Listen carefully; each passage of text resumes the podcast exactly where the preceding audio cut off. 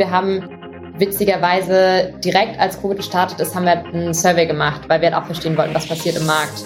Ähm, geht das Ganze jetzt komplett den Bach runter, müssen wir pivoten und da war die ziemlich eindeutige Meinung, nee, also wir werden weiter Leute relocaten. Also wir haben jetzt ein neuer Leadership Hire, den wir aus Singapur relocaten, dann eine Designerin aus Indien, ähm, dann haben wir aus Lateinamerika, ich glaube eine aus Chile, eine aus Brasilien, dann aus Kasachstan. Also das heißt, da sind wir selber heavy, heavy User.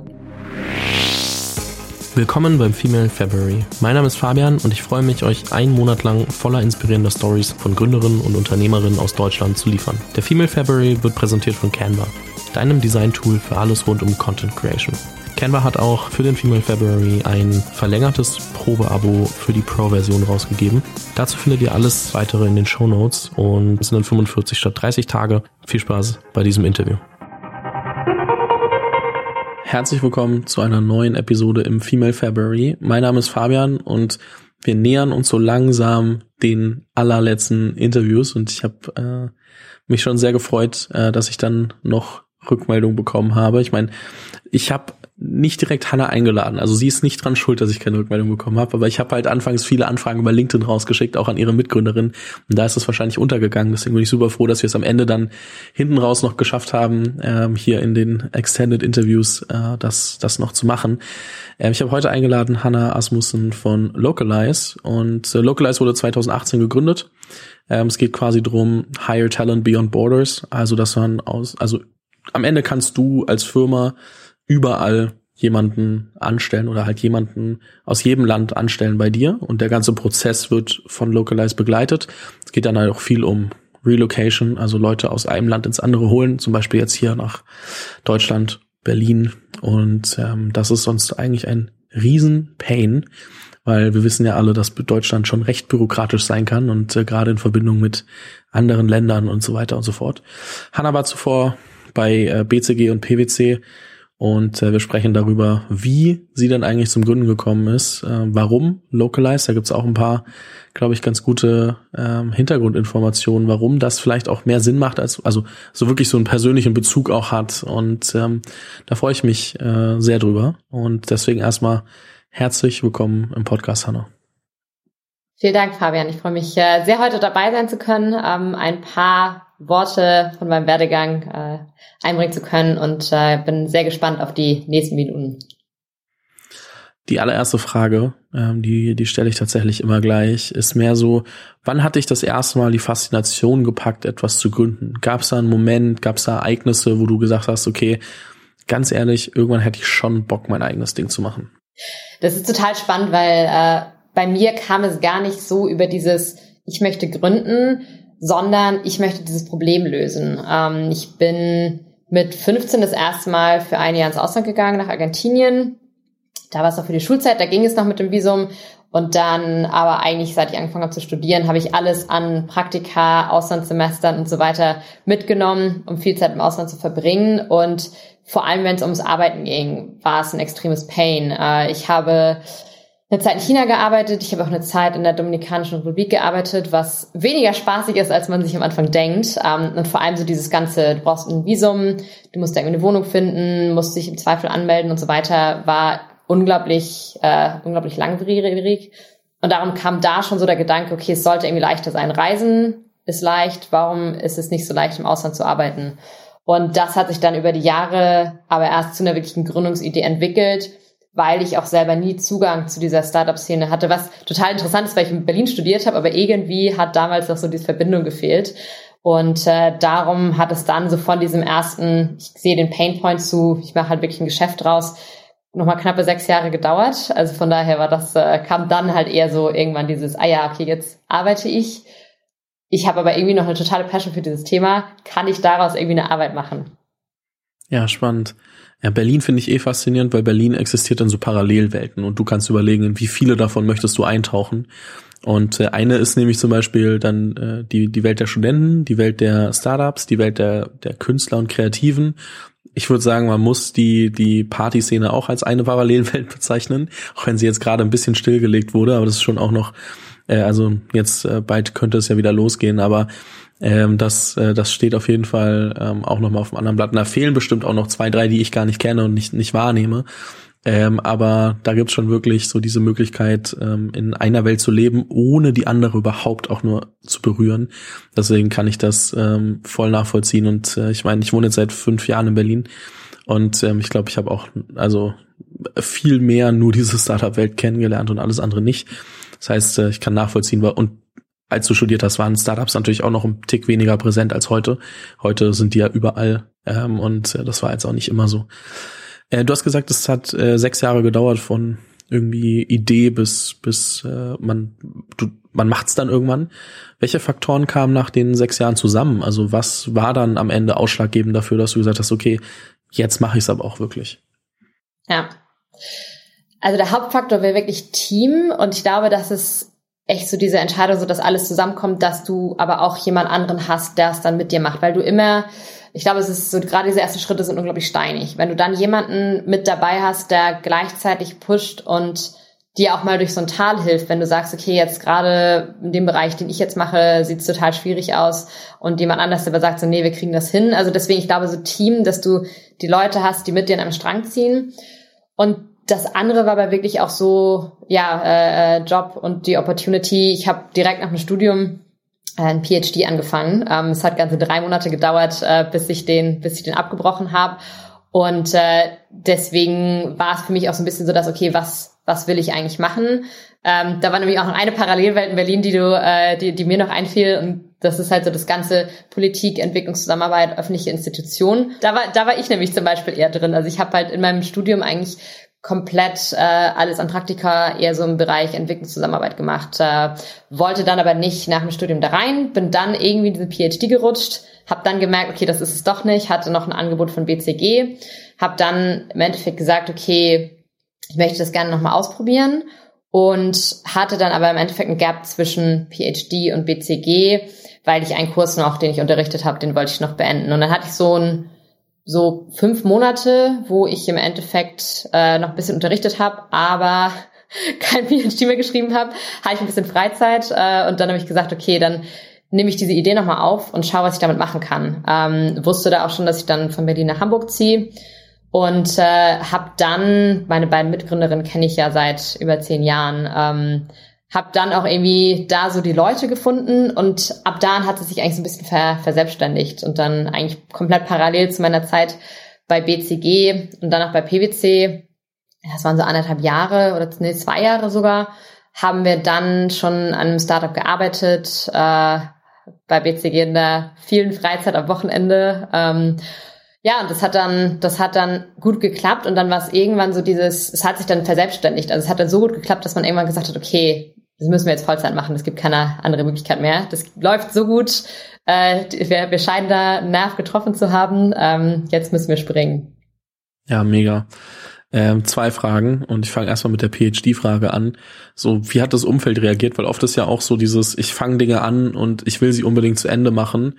Äh, oder ich habe das Gefühl, ich muss sie zu Ende machen. Nicht unbedingt ich will, sondern viele machen ja Dinge zu Ende, weil sie das Gefühl haben, ah, was sagen die anderen denn? Hat das für dich eine Rolle gespielt oder war das einfach so, ey, ich habe gemerkt, passt nicht, ich gehe da jetzt einfach raus und äh, habe ja eh noch das BCG-Angebot und mach das jetzt? Also beim PhD war das eher so, ich glaube, mein, ich glaube, beim Umfeld war es vor mir klar, dass es eigentlich nicht äh, nichts für mich ist. Und es war damals auch, also ich war ähm, für Berliner Verhältnisse relativ schnell mit meinem Studium fertig. Und das heißt, viele von meinen Freunden haben noch studiert. Und äh, deswegen war es auch eher noch so, wäre ich dann direkt zu BCG gegangen, ähm, hätte ich halt direkt mein Privatleben abgegeben, so ungefähr. Und deswegen habe ich am Anfang gedacht, ah, mit PhD kann ich halt noch äh, eine Zeit lang mein Studentenleben weiterführen. Aber es war schon eher so, dass ich wusste nicht genau, was ich machen soll. PhD war quasi noch am nächsten dran am Studentenleben. Aber ich glaube, eigentlich war mir und auch allen anderen von Anfang an klar, dass es äh, sowieso keine Zukunft hat. Und deswegen war der Schritt, also auch fürs Umfeld, wenig überraschend. Und gerade weil mit BCG hatte ich halt eine ganz gute Alternative glaube, das Thema war dann eher, und ich meine auch nach BCG, ich bin dann im Endeffekt auch zu PwC, weil ich da auch ähm, eine Teilzeitstelle dann hatte. Äh, das heißt, ich habe bei PwC dann ein halbes Jahr, nee, fast ein Jahr noch parallel zu Localize gearbeitet. Und ähm, dann so dieser, dieser finale Sprung danach zu sagen, okay, ich gebe halt die extreme Sicherheit, sehr gute Gehälter auf, ähm, äh, gehe dann ins Startup, ähm, mache mein eigenes Ding. Das war dann eher so das, wo einige da gesagt haben, so, boah, es ist schon ein krasser Schritt. Ähm, ich hatte auch wenig im Umfeld, die in dem, also die irgendwas mit dem Startup-Bereich zu tun hatten. Deswegen ähm, war das, glaube ich, eher so dieser interessante Punkt. Mhm. Verstehe ich. Ja, du hast vorhin gesagt, du kanntest deine Mitgründerin seit zehn Jahren oder kennst sie jetzt seit zehn Jahren. Und ähm, jetzt habt ihr ja vor vier gegründet. Das heißt, es gab schon eine Spanne von Kennenlernen bis äh, sie haben von der Gründungsidee erfahren und dann auch gesagt, sie haben selber vielleicht irgendwie Bock und dieser Prozess ist entstanden, dass man zusammenfindet. Wie hat sich das entwickelt? Also hast du einfach nur offen über deine Idee gesprochen, dann haben sich oder hast du gesagt, hey, ich suche aktiv ähm, nach, nach Mitgründerin, habt ihr nicht Bock? Ich kann mir das gut vorstellen in der und der Position oder also in der in der Verteilung. Man versucht ja immer ein komplementäres Team äh, auf die Beine zu stellen, dass man sich ergänzt. Ähm, wie, wie kam das zustande? Weil gerade mit irgendwie Leuten, die man schon ewig kennt, die ja wahrscheinlich auch entweder gerade Studium fertig, erster Job oder in, in irgendwie anderen äh, Karrieresituationen stecken könnten, ähm, ist es ja immer nicht ganz so leicht zu sagen, hey, guck mal, äh, lass doch ein Startup gründen. Das ist ja jetzt nicht das normal, also ich sag mal, nicht das Normalste der Welt. Ja, und ich glaube, deswegen ist Timing da auch extrem wichtig. Also äh, es hat sich am Ende wirklich so perfekt gefügt, weil wir alle einen unterschiedlichen Zugang auch zu dem, zu dem Thema hatten. Also Franzi, witzigerweise waren Franzi und ich beide damals mit 15 im selben Jahr, zur selben Zeit in Argentinien für das Austauschjahr. Da kannten wir uns aber noch nicht. Und dann, als das Studium anfing, haben wir uns dann in Flensburg, also wir haben auch alle drei in Flensburg studiert. Ähm, da haben Franzi und ich uns dann kennengelernt und parallel auch Lisa und Franzi. Ähm, und da war es halt interessant, weil wir halt so diesen gemeinsamen Nenner hatten. Und ähm, ich habe dann im Endeffekt auch, als ich nach Hamburg gezogen bin, viel darüber gesprochen, ähm, habe auch irgendwie mal so einen Facebook-Post gemacht mit, hey, ich möchte da was machen, wer hat Bock? Und ähm, genau, hatte Franzi, im Endeffekt, das war ganz witzig, dann haben wir uns auch bei Lisa alle zum Essen getroffen, haben dann darüber gesprochen und dann war es eigentlich relativ schnell klar. Und Lisa, also Lisa hat dann ja im Endeffekt auch diese B2B-Perspektive reingebracht, weil sie, ich meine, sie war ja die Einzige, die das Thema dann wirklich von Unternehmensseite kannte, ähm, weil sie ja bei einem großen ähm, Gaming-Unternehmen im Endeffekt den Relocation-Bereich mit aufgebaut hat. Und dann, also war es im Endeffekt perfektes Timing. Ähm, wir kannten uns, wir haben uns auch extrem gut ergänzt. Und darum hat man ab dem Moment auch wirklich so gemerkt, okay, es hat sich verselbstständigt. Dann hat alles gepasst, dann hat sich das, äh, hat sich das so gut weiterentwickelt. Ähm, und dann haben wir irgendwann auch alle gesagt, okay, jetzt wollen wir es Vollzeit machen, wir glauben dran, ähm, wir sind ein gutes Team. Los geht's. Ja, mega. Einmal kurz zum Verständnis, auch ähm, für alle HörerInnen. Wo steht ihr denn aktuell? Also was hat sich denn getan? Es sind ja vier Jahre vergangen und wir können auch über die Ups und Downs nochmal sprechen gleich. Aber wenn ich jetzt nur mal versuche, das ähm, ja, also das Konstrukt Localized zu verstehen, ähm, was muss ich über euch wissen?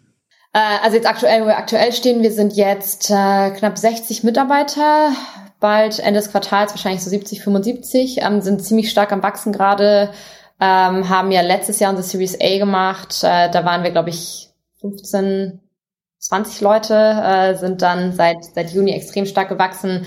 Jetzt mittlerweile auch ähm, neben Deutschland in UK, Irland, Niederlande, Spanien, Portugal aktiv, also in äh, noch einigen weiteren europäischen Ländern. Ähm, viele neue Kunden dazu gewonnen. Also das heißt, so gerade ist wirklich diese starke Wachstumsphase ähm, werden wahrscheinlich auch irgendwann äh, diesem Jahr nochmal, wird wahrscheinlich auch auf der Finanzierungsseite nochmal mehr passieren. Ähm, und äh, die, sag ich mal, wenn man auf die letzten drei, vier Jahre guckt, also wir haben jetzt äh, vor knapp vier Jahren offiziell gegründet ähm, und dann aber wirklich das erste Jahr eigentlich komplett versucht erstmal die Idee weiterzuentwickeln und äh, in so Product und Tech reinzukommen. Also wie schaffen wir es eigentlich ein Produkt da drin zu entwickeln, mit viel mit Kunden gesprochen, ähm, Beta-Phase und so weiter und haben dann vor jetzt knapp drei Jahren offiziell gelauncht.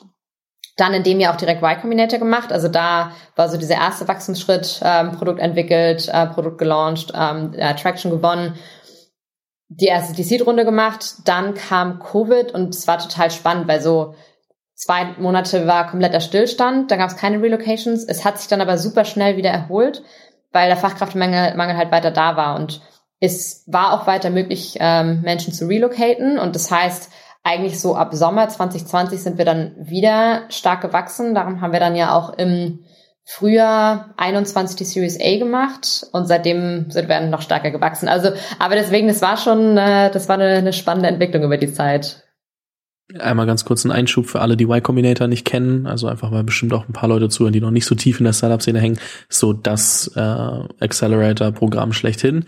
Bedeutet so, da willst du unbedingt hingehen als äh, junges Team, wenn du gerade in der Startphase bist, um einmal Aufmerksamkeit zu bekommen, äh, Unterstützung, Netzwerk von den äh, wichtigsten Leuten aus den USA. Da sind sowas wie Dropbox, Airbnb entstanden. Also schon auch sehr, sehr, also nicht entstanden. Die sind auch durch das Programm gelaufen, muss man sagen. Aber ähm, Y Combinator sehr, sehr anerkannt, sehr, sehr beliebt äh, bei, bei frühphasigen Gründungen. Dementsprechend das einmal als Kontext, warum das vielleicht auch ein so eben benannter Meilenstein ist. Das muss man dann einmal dazu sagen. Und ähm, zu den Relocations während äh, Covid hätte ich niemals gedacht, dass es halt nur so zwei Monate Stillstand sind. Also ich hätte schon gesagt, okay, da wird das wird deutlich länger dauern. Also ich hätte schon gedacht, dass es deutlich länger dauert, ähm, bis da wieder was passiert und dass es auch gar nicht so einfach gewesen wäre. Ähm, eine banale Frage habe ich noch, die, die kam mir so. Wie, wie viel nutzt ihr eigentlich euer eigenes Tool, wenn ihr selbst hired? Ja. Ähm, also genau, vielleicht auch nochmal so zu dem ähm, quasi so mit, mit Stillstand und Verzögerung. Also das war schon so, dass dann, es waren ja auch einige Botschaften dann hier und da immer mal wieder geschlossen und das heißt, die Prozesse haben dann länger gedauert, sich verzögert, aber so dieses Prozesse werden angelegt, Unternehmen wollen Mitarbeiter relocaten, das hat sich extrem, also wir waren auch überrascht davon, wir haben witzigerweise direkt als Covid gestartet ist, haben wir einen Survey gemacht, weil wir halt auch verstehen wollten, was passiert im Markt. Ähm, geht das Ganze jetzt komplett den Bach runter, müssen wir pivoten und da war die ziemlich eindeutige Meinung, nee, also wir werden weiter Leute relocaten ähm, Fachkräftemangel geht halt nicht vorbei. Also ähm, es war es halt nur eine Frage der Zeit. Aber die Erholung war wirklich sehr, sehr schnell. Und äh, genau, wir sind äh, Heavy User von unserem eigenen Tool. Wir haben jetzt gerade verschiedene Prozesse laufen. Also wir haben jetzt einen gerade abgeschlossen noch neuer Leadership Hire, ähm, den wir aus Singapur relocaten, dann eine Designerin aus Indien, ähm, dann haben wir aus Lateinamerika, ich glaube, eine aus Chile, eine aus Brasilien, ähm, dann aus Kasachstan. Also das heißt, da sind wir selber heavy, heavy User.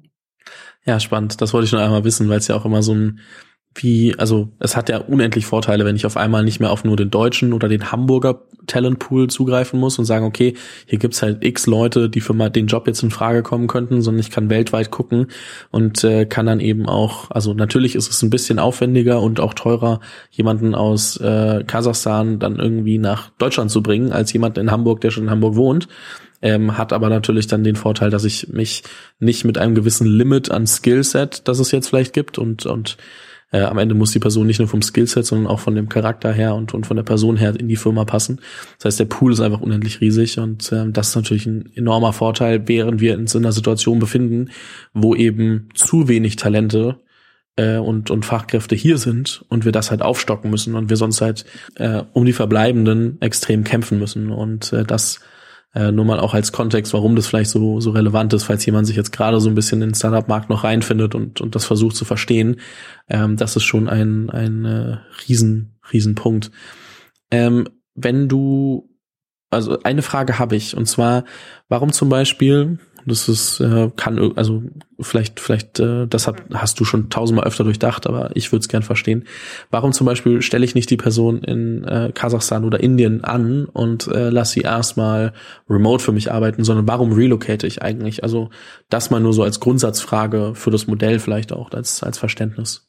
Es ist total spannend ähm, und ich glaube, die, die eine Seite liegt beim Mitarbeiter, die andere Seite beim Unternehmen. Also äh, auf der einen Seite hast du natürlich Unternehmen, die halt sagen, ich möchte Du musst gar nicht sagen, so ja, ich habe jetzt meine Offices und jeder muss ins Office kommen, sondern es ist auch die Frage, wenn ich eben sage, ich möchte meine Mitarbeiter in verschiedenen Geografien haben, in verschiedenen Ländern, wo ich meine Entities habe, damit man diese Option hat, selbst wenn man nicht jeden Tag ins Office geht, damit man sich weiter trifft. Also ich glaube, das ist so eine Grundsatzfrage, möchte ich wirklich komplett remote sein, ja oder nein, weil gerade über Zeitzonen hinweg hat das ja auch Implikationen, da musst du viel mehr asynchron arbeiten, ähm, dann ist es natürlich auch schwieriger, äh, Mitarbeiter für Workshops und so weiter zusammenzubekommen. Das heißt, was wir unglaublich stark sehen, ist, dass die Unternehmen sich da irgendwo diesem hybriden Feld aufstellen und sagen, ich will nicht komplett remote und dass die Leute überall arbeiten, sondern ich bin flexibler, habe verschiedene Standorte, Mitarbeiter müssen nicht, nicht ins Büro, aber müssen irgendwo so da drumherum sich im Dunst, Dunstfeld ansiedeln. Das ist das eine. Das andere, und das finde ich ist eigentlich das Spannendere, dass eine Relocation fast immer oder in sehr vielen Fällen zumindest von dem Mitarbeiter selber gewünscht ist. Also das heißt, ähm, wir haben es selber auch, dass wir auch, wie gesagt, wir haben halt verschiedene Locations auch zur Auswahl und die meisten Bewerber sagen aber explizit, okay, ich, ähm, ich bewerbe mich, weil ich gerne nach Berlin ziehen wollte, weil ich gerne nach Lissabon ziehen wollte, nach London ziehen wollte. Und äh, das heißt, äh, und das ist tatsächlich auch ein Survey, den wir intern mal gemacht haben mit den Mitarbeitern, die wir für andere Unternehmen relocated haben, wer eigentlich die Relocation getriggert hat oder wer dahinter steht. Und 95 Prozent der Fälle war es der Mitarbeiter selber. Krass. Das finde ich spannend. Also das hätte ich auch nicht gedacht ähm, muss man natürlich äh, erstmal wissen und auch erstmal mitkriegen, dass das so ein, so ein Riesenthema ist. Was ich aber auch noch spannend finde äh, bei euch, ich würde jetzt mal behaupten, ihr habt euch in ein Thema reingefunden, was jetzt ja nicht so, trotzdem nicht super natürlich ist äh, für jemanden, weil es ist ja klar, ähm, selbst viel international unterwegs gewesen mit den, Pro also mit der Thematik in äh, in Kontakt gekommen. Aber zu sagen, ja komm, wir machen jetzt mal die Bürokratie für all die Unternehmen leichter, äh, wenn wir jemanden nach Deutsch, also wenn jemand äh, relocaten möchte, ist ja quasi ein, ein, äh, ich sag mal, Studium der Bürokratie in Deutschland, weil man erstmal verstehen muss, auch mit den ganzen unterschiedlichen ähm, Aspekten, dass es wahrscheinlich einfacher ist, jemanden von äh, aus Österreich äh, nach Hamburg zu holen, als jemanden aus, aus Kasachstan äh, ist es ja schon auch ähm, nicht ganz einfach, das überhaupt mal zu verstehen und da sich reinzufinden. Das heißt, die Frage, wenn man dann sagt, okay, komm, wir machen das und ihr habt euch als Team zusammengefunden, wie also du hast anfangs gesagt, ihr habt dann ein Jahr eben einmal euch in, in Tech reingefunden und im Produkt. Wie wie viel Aufwand war das überhaupt mal zu verstehen, welchen Regularien ihr eigentlich gerecht werden müsst, welche Prozesse ihr abbilden müsst und wie habt ihr das angefangen für euch zu ordnen? Weil das stelle ich mir jetzt selbst vor wie so einen unendlichen Berg äh, an, ja, ich sag mal auch meist nicht ganz perfekt aufbereiteten Dokumenten, die ich mir angucken muss. Wie habt ihr das gemacht? Also nur für jemanden, der selbst vielleicht auch ein komplexeres Thema angehen möchte und nicht irgendwie, ähm, ich sag mal, ein Bonbon verkaufen. Das finde ich ist ein super spannendes Thema, weil das war bei uns auch, also es hat sich, das Produkt hat sich auch über die Zeit noch wahnsinnig entwickelt. Ähm, und als wir am Anfang rangegangen sind, wir hatten natürlich den Vorteil, dass Lisa das Thema sehr gut kannte. Und sage ich mal, sowohl von der Unternehmensperspektive, was braucht ein Unternehmen, um das einfacher zu managen, aber auch, was braucht man, um den Mitarbeiter dadurch zu führen. Ähm, und das heißt, da ging es halt wirklich darum, Lisas Wissen äh, äh, zu automatisieren. Und da hat uns wiederum auch Y Combinator total weitergeholfen, weil als wir gestartet sind in Deutschland und auch bevor wir gelauncht haben, mit den ersten Investoren geredet haben, war es immer so dieses Argument, naja, ihr müsst ja erstmal mindestens irgendwie 100 Relocations machen äh, und irgendwie zeigen, dass man das irgendwie automatisieren kann und so weiter. Und irgendwie erst dann habt ihr gezeigt, dass man da was bauen kann. So die US-Mentalität oder vor allem auch bei Y Combinator war, zeig mir, dass jemand dafür zahlt und du kannst alles automatisieren. Und das ist auch ein Punkt, den ich absolut so sehe. Ähm, Im Endeffekt, du kannst ja mit Tech heutzutage wirklich fast alles machen. Und darum ist eigentlich der Kernaspekt eher, zahlt dir jemand Geld dafür? Kannst du es monetarisieren? Kannst du ein vernünftiges Business Model dahinter bauen? Und äh, du musst ja auch nicht mehr, also du musst ja auch kein pures SaaS-Model machen. Das heißt, selbst wenn du noch einen gewissen Teil hast, der manuell ist, kannst du ja trotzdem extrem gute Margen haben. Und darum ist das für mich eigentlich die unwichtigere Frage. Ich glaube, du kannst im Endeffekt alles ins Produkt packen. Und das war für uns auch eigentlich die, also wir haben es, sag ich mal, sehr natürlich dann gemacht, dass wir von Anfang an viel mit Kunden gesprochen haben, weil wir durch Lisa natürlich auch immer die Nähe zu HR hatten, geguckt haben, was müssen wir für die eigentlich lösen, ähm, viel am Anfang manuell gemacht haben und dann das Produkt drumherum gebaut haben. Und so aber erstmal schnell zeigen konnten, okay, da zahlt auch wirklich jemand Geld für, das ist ein Problem ähm, da kann man was drin bauen. Und äh, genau, deswegen würde ich halt einfach jedem, der ein komplexes Problem angeht, sagen, du musst Lust drauf haben, also du musst wirklich Lust auf das Problem haben, wenn es kein einfaches ist, weil es dann eventuell auch länger dauert. Aber im Endeffekt an, an Tech scheitert es eigentlich nie. Was waren denn die größten Hürden, wenn du so zurückblickst, wo du sagst, ey, natürlich heute sehen die wahrscheinlich relativ klein aus, weil halt natürlich neue Probleme vor der Tür stehen, aber Dinge, die euch wirklich so an den Rand der Verzweiflung gebracht haben. Gibt's da Dinge, die dir direkt in den Kopf kommen, wo du sagst, pff, ey, das waren schon wirklich tough times? Ja, also so am Anfang, also Fundraising war unglaublich schwierig, weil wir, also First Time Founder in einem Bereich, in dem jetzt niemand vorher ein super, super erfolgreiches in den USA gebaut hat, wo man einfach sagen kann, okay, das hat jemand gebaut, jetzt wir machen das für Deutschland, gib uns dafür Geld. Ähm, hatten natürlich auch jetzt nicht den Hintergrund, dass wir von N26 oder so kamen und sagen, hey, wir wissen, wie man tolle Produkte baut, äh, gib uns Geld dafür. Das heißt, bis wir da ähm, attractive für Investoren geworden sind, ähm, hat es echt gedauert. Also wir haben natürlich viele Nines bekommen und auch so teilweise gehört so, naja, es ist ja gar, gar kein VC-Case und so weiter. Haben wir jetzt das Gegenteil bewiesen. Ähm, das war eine Hürde. Covid natürlich auch extrem stark, weil, sag ich mal, auch so First-Time-Founder, First-Time-Manager, ein Team durch sowas durchführen, ist kein Zuckerschlecken. Ähm, und dann noch so diese Hürde auch wieder auf der Teamseite, so Team-Leadership aufbauen, ist wirklich komplex. Also das heißt, äh, wir haben ein unglaublich starkes Team, unglaublich tolle Leute, die super mission-driven sind. Und ich glaube, das gibt uns auch extrem viel. Und dann aber irgendwann dahin gehen und sagen, okay, jetzt Strukturen aufbauen, ähm, noch die richtigen Leute, weil, sag ich mal, die, die richtigen Leute für so diese ersten zehn Employees, so die, die very scrappy stage, ist oft sehr anders zu, wer ist halt gut für diese Skalierungsphase. Ähm, das heißt, das sind so drei, die mir direkt in den Kopf kommen. Aber im Endeffekt ist es halt immer ein Rollercoaster. Also jeden Monat, dann denkst du wieder, okay, jetzt alles klasse. Dann startest du die Woche, dann kommt irgendwas und du denkst, oh Gott, jetzt brennt wieder alles. Und ich glaube, das ist halt auch so the beauty of Founders Life. Ähm, was muss man, man muss es halt mögen, aber es gehört irgendwie dazu. 100 Prozent. Ähm, trotzdem frage ich mich immer so, auch bei, bei einzelnen Personen dann eben, wenn ich mit denen spreche, so, wenn so ein Problem kommt, wie reagierst du? Also hast du so einen internal process, wo du das, wo du sagst, okay, da jage ich das quasi durch und, und so gehe ich mit einem Problem um und dann kann ich das äh, schneller ob lösen oder weiß, wer es lösen kann. Wie, wie sieht es aus? Nehmen wir an, da kommt äh, eine Hiobsbotschaft rein. Wie gehst du damit um? Ich glaube, das ist halt schon was, das hat, das hatte ich, hatte ich, glaube ich, immer so in mir. Ich glaube, da kommt wahrscheinlich der, da kommt der alte Berater durch. Wenn ein Problem kommt, denke ich eher daran, wie kann ich es lösen. Also ich habe es eigentlich gar nicht, dass ich so denke, okay, es kommt ein Problem. Man hat halt schon diesen Moment, wo man denkt, fuck, äh, das ist jetzt schwierig. Ähm, und eigentlich schaffe ich es aber selber immer dann zu überlegen, okay, ich werde das Problem nicht los, also wie kann ich es lösen?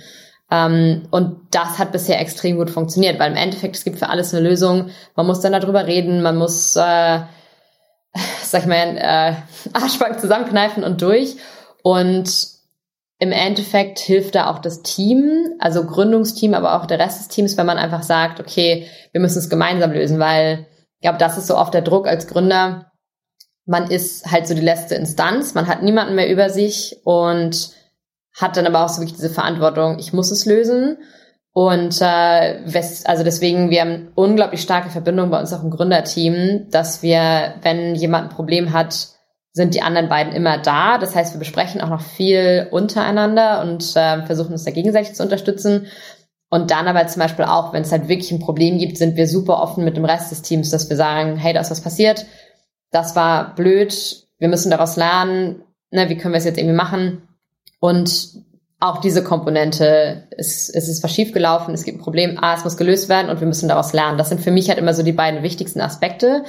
Ähm, und es halt offen ansprechen. Also das heißt, ich glaube, ich glaube, das ist halt so das, was man auch zum Überleben braucht im Startup, weil du kannst Fehler nicht vermeiden, gerade wenn du irgendwie schnell bist, ähm, schnell Sachen aufbaust, da passieren halt einfach Fehler.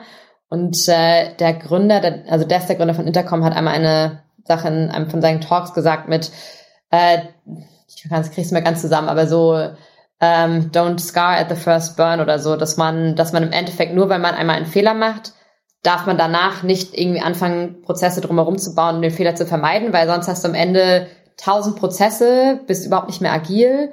Ähm, und das heißt auch nicht, man muss daraus lernen, aber man muss nicht dann darauf optimieren, dass man alle Fehler vermeidet. Mhm.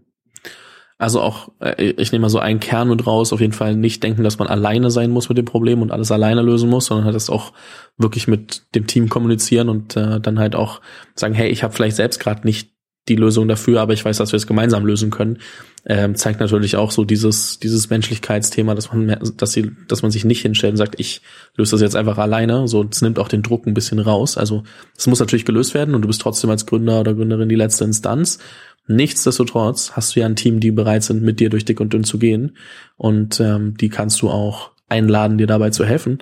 Und ähm, das wollen die ja auch. So. Und äh, deswegen, glaube ich, ein super wichtiger Punkt und ähm, ja auch Fehlervermeidung, äh, ja, am Ende musst halt schnell genug dich bewegen. Und es äh, ist immer so der Mix aus, äh, wie viel, also eine, eine schlechte Entscheidung ist halt immer noch besser als keine.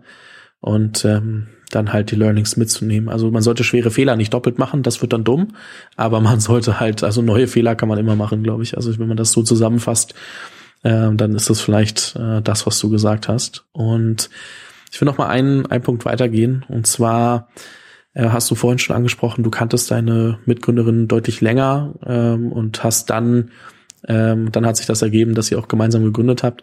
Äh, deswegen einmal äh, in die in die Community Corner, powered by LinkedIn.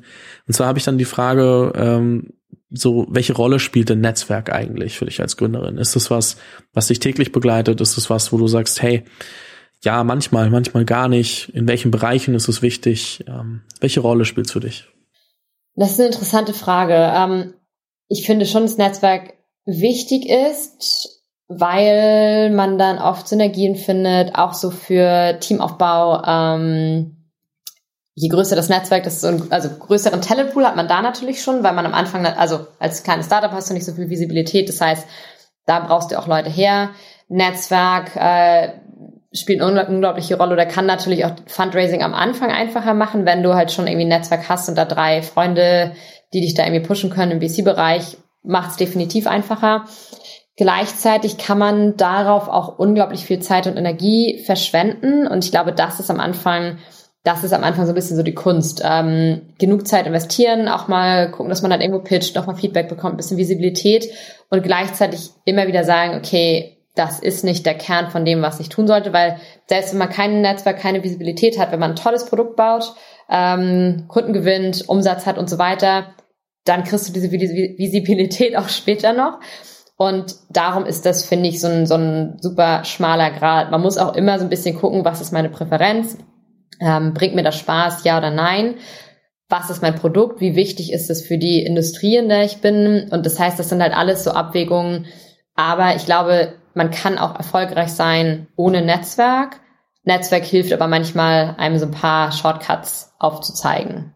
Jetzt seid ihr ja auch ein Produkt, wo quasi Netzwerk automatisch auch so quasi ein bisschen Founder-Sales sein kann, weil dadurch, dass ihr natürlich ein Problem targetiert, was eigentlich jede Firma da draußen hat, die wachsen kann, also ab einem gewissen Punkt, die wächst und Leute sucht, ähm, ist es bei euch wahrscheinlich nochmal so ein bisschen auch die Frage, wann ist es Sales, wann ist es Netzwerk, ne? Also so dieser, das, das vermischt sich dann automatisch relativ schnell, das ist in dem Consumer-Bereich vielleicht nochmal was anderes.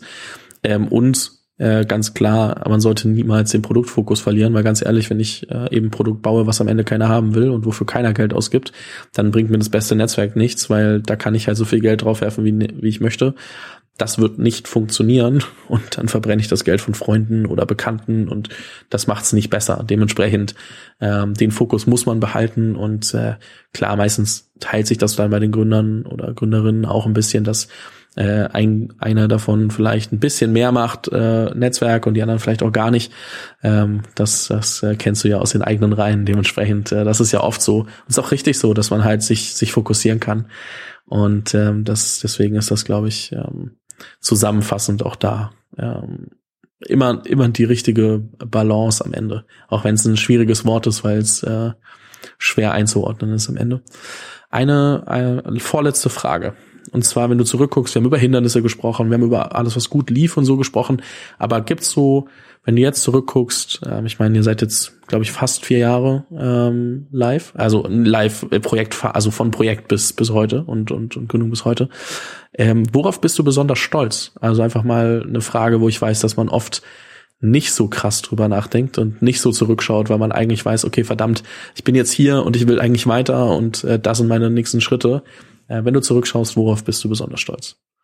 Da, da habe ich immer eine ganz klare Antwort. Äh, das Team, was wir aufgebaut haben, das ist schon immer, das ist immer krass zu sehen, wenn man dann auch jede, gerade haben wir jede Woche äh, New Joiners, neue Lokalitos. Äh, und das ist immer super schön zu sehen, dass neue Leute dazu kommen, die die gleiche Vision teilen, ähm, die das gleiche Problem lösen wollen. Und dass man wirklich sieht, okay, man hat was aufgebaut, was ein Job für diese Leute gibt und was denen auch im Endeffekt ein Vehikel gibt, ähm, einen Impact zu kreieren.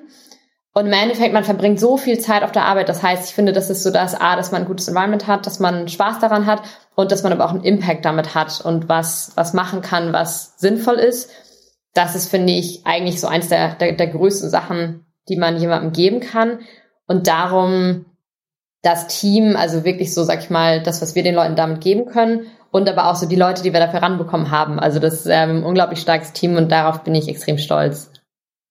Sehr schön zu hören. Ich finde es auch äh, bezeichnend, dass das sehr oft fällt, dass die Leute sagen Team und nicht irgendwie der Meilenstein oder die Runde oder hier und da. Das sind auch alles Punkte, die wahrscheinlich wichtig sind, worüber man sich freut, aber wo man halt weiß, es geht ohne das Team auch einfach nicht. So, eine abschließende Frage habe ich noch und dann äh, entlasse ich dich wieder in deinen Arbeitsalltag. Und zwar, wenn jetzt jemand zu dir kommt und ich kann mir vorstellen, dass es das immer wieder passiert ähm, und sagt, hey, du Hanna, ich will auch was gründen und ähm, ich habe vielleicht schon ein paar Gedanken, aber hast du so ein paar generelle Tipps für mich? Ein, zwei, drei, viele, je nachdem, was dir einfällt. Aber was sind so generelle Punkte, die du jedem oder jeder äh, Gründer, Gründerin mit auf den Weg geben würdest? Ich glaube, so der erste ist einfach immer wieder Team und sorg dafür, dass du von Anfang an die richtigen Leute um dich hast, die richtigen Mitgründer, weil es aus Erfahrung niemals leicht wird. Ich glaube, jeder Gründer-Journey hat halt Ups und Downs und am Ende dauert es immer länger. Das heißt, man braucht die richtigen Leute, damit man genug Biss hat, um da durchzukommen. Dann seid ihr sicher mit dem Thema. Ich glaube, es gibt natürlich auch so Leute, die einfach irgendwie gründen wollen. Und dann ist das Gründen an sich die Hauptmotivation. Aber wenn man für ein Thema brennt, macht es die Sache tausendmal einfacher weil man dann auch bereit ist, wirklich zu sagen, okay, ich habe so Bock auf das Thema, ich sehe, dass es da ein Pain gibt, da muss man irgendwie eine Lösung finden können. Ähm, und das andere ist halt so dieses nicht zu schnell aufgeben. Also bei uns war es ja auch, es hat, es hat schon lange gedauert, also dieses, okay, wir setzen uns das erste Mal hin, wir haben Ideen, wir machen Antrag, also wir haben ja auch, ähm, wir haben ja auch das Exist-Stipendium gemacht. Alleine da sind wir dann in diese Mühle gekommen von, ähm, der erste Antrag äh, wurde halbwegs abgelehnt, dann zweiter Antrag ist durchgegangen, dann war das Geld erstmal eingefroren wegen Regierungswechsel und so weiter. Und also all solche Sachen, wir hätten genug Gelegenheiten gehabt, um aufzugeben. Aber im Endeffekt so der, der, der, der am längsten durchhält, gewinnt. ich glaube, das ist beim Gründen schon auch ein Teil der Wahrheit. Das heißt, das wären so die drei wichtigsten Punkte. Mega, finde ich, finde ich super. Ähm, du, Hanna, ich bin mir sehr, sehr sicher, dass ich dich äh, nochmal fragen werde, ob du dabei sein möchtest zu konkreteren Themen. Das musst du dann entscheiden, ob du dann Lust hast. Aber es hat mir sehr viel Spaß gemacht. Ich fand's eine mega Story auch und äh, wünsche euch weiterhin viel Erfolg. Ähm, vielen, vielen lieben Dank für deine Zeit, deine Einblicke, die Erfahrungen und ähm, hoffentlich bis bald. Danke. Dir auch und äh, einen schönen Tag noch.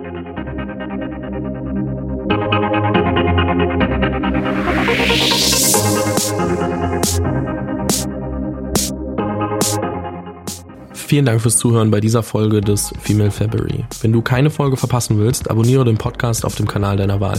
Falls du selbst eine Story zu erzählen hast, poste diese gerne auf Instagram oder LinkedIn mit dem Hashtag Female February. Diese Episode des Female February wurde präsentiert von Canva, deinem Design-Tool für alles rund um Content Creation. Canva hat auch für den Female February ein Angebot aufgesetzt und zwar die Möglichkeit, Canva Pro für 45 Tage zu testen. Das Angebot gibt es so online nicht. Es sind immer maximal 30 Tage und dementsprechend äh, freue ich mich sehr über das Angebot von Canva. Das Ganze findet ihr unter canva.me slash female February, alles zusammen und klein dann. Findet ihr aber auch nochmal in den Show Notes und dort könnt ihr einfach auf den Link klicken und euch dann das Probeabo für Canva Pro holen.